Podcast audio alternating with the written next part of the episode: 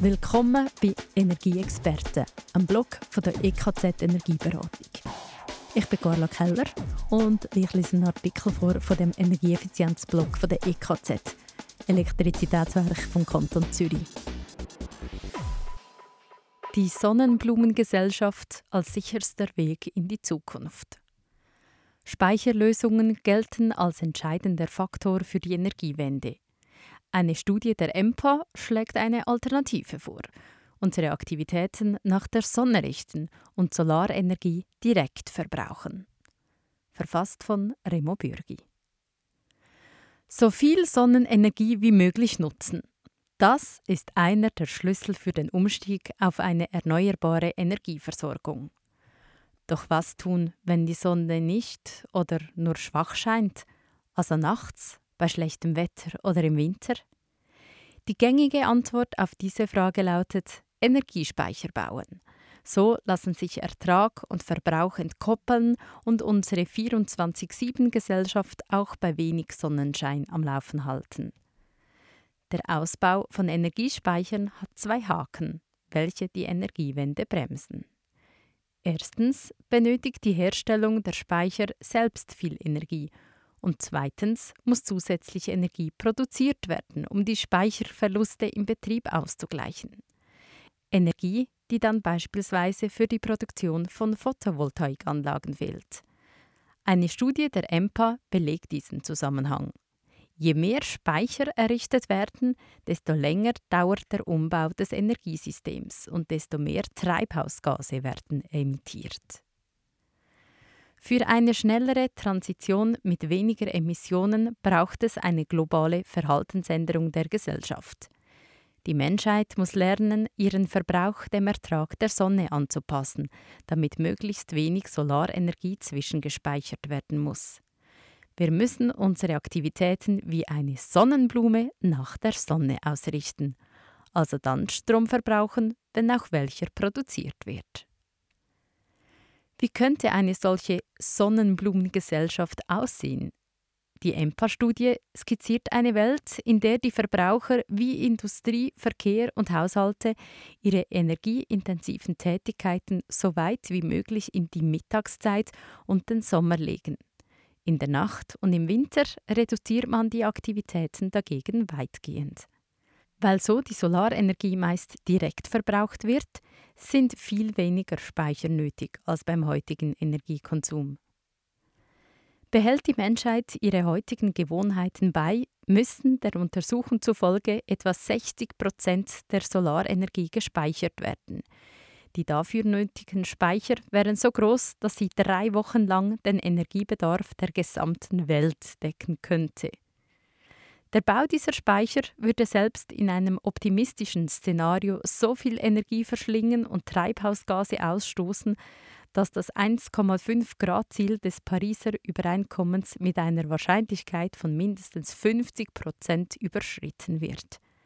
Bei einem Energiesystem ohne Speicher ließe sich die Wahrscheinlichkeit gemäß den Berechnungen der Studienautoren im besten Fall auf 3 Prozent reduzieren.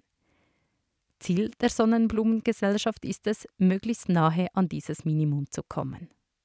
Wie eine Sonnenblume leben und dann aktiv sein, wenn die Sonne scheint. Geht das überhaupt? Wir haben mit Harald Dessing, EMPA-Forscher und Co-Studienautor, über die Idee der Sonnenblumengesellschaft gesprochen. Immer wieder liest man, Energiespeicher seien ein Schlüssel zur erfolgreichen Dekarbonisierung des Energiesystems. Sie sehen das anders. Warum? Harald Dessing. Ganz ohne Speicher wird es nicht gehen. Wir müssen uns aber bewusst sein, dass jeder zusätzliche Speicher die Energiewende weiter verzögert, zusätzliche Kosten verursacht und Materialien benötigt. Bau und Betrieb von Speichern brauchen sehr viel Energie, die dann für den Bau von Solaranlagen fehlt. Das führt dazu, dass fossile Energieträger länger verbrannt werden müssen und sich insgesamt mehr CO2 in der Atmosphäre ansammelt. Welche Speichertypen verursachen bei ihrer Herstellung viel CO2? Wichtig sind hier nicht nur die Emissionen in der Herstellung, sondern die Auswirkungen auf die gesamte Transition.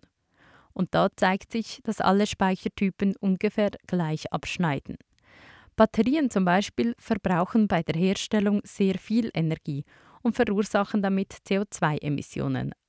Dafür haben sie kaum Verlust im Betrieb. Bei synthetischen Treibstoffen ist es genau umgekehrt. Der Bau der Infrastruktur benötigt wenig Energie, die Herstellung der Treibstoffe hingegen sehr viel. Pumpspeicherkraftwerke liegen etwa dazwischen und schneiden noch am besten ab, doch ihr Ausbaupotenzial ist geografisch begrenzt. Zudem greifen sie massiv ins fragile Ökosystem ein und brauchen für den Bau sehr viel Zement, dessen CO2-Emissionen sich derzeit kaum vermeiden lassen.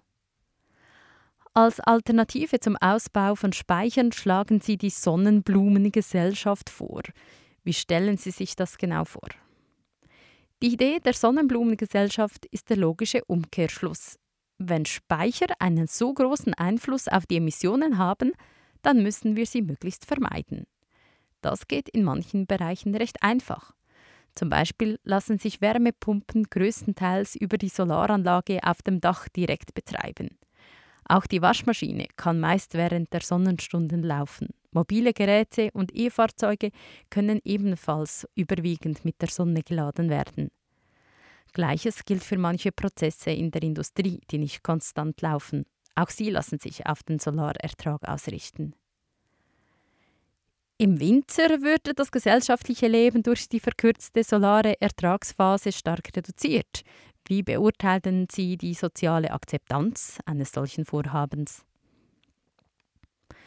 Etwa 90 Prozent der Weltbevölkerung leben in Gegenden, wo der Unterschied in der Sonneneinstrahlung zwischen Sommer und Winter klein ist.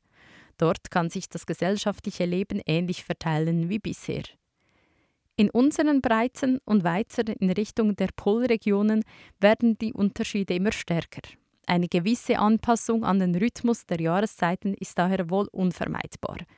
Wir dürfen aber nicht vergessen, dass in diesen Gebieten auch recht viele andere erneuerbare Energien verfügbar sind.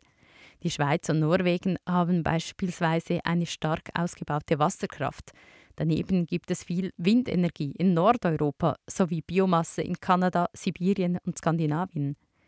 Diese Alternativen zur Solarenergie kann man nutzen, um das Winterloch abzuschwächen.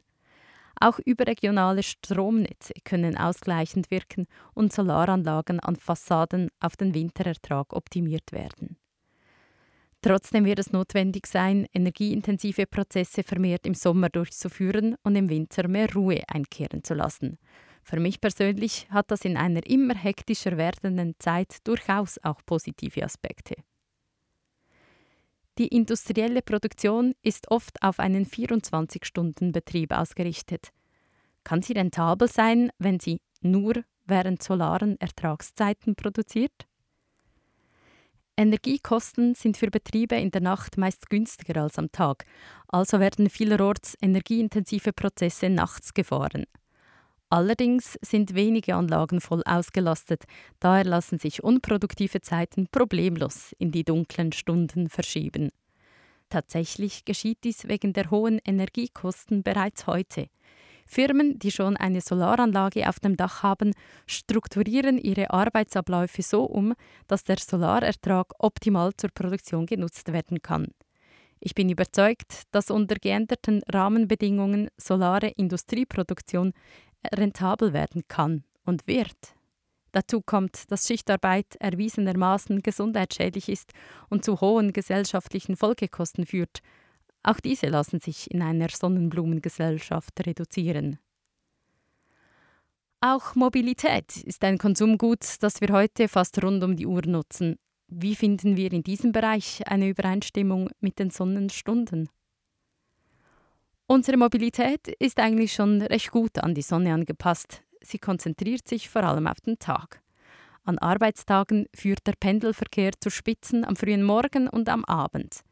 Diese ließen sich zum Beispiel durch flexiblere Arbeitszeiten, Anreize für arbeitsnahes Wohnen und mehr Homeoffice reduzieren und noch stärker an der Sonne ausrichten. Ein weiterer Ansatz ist der Umstieg auf den öffentlichen Verkehr – denn dieser benötigt weniger Energie als die individuelle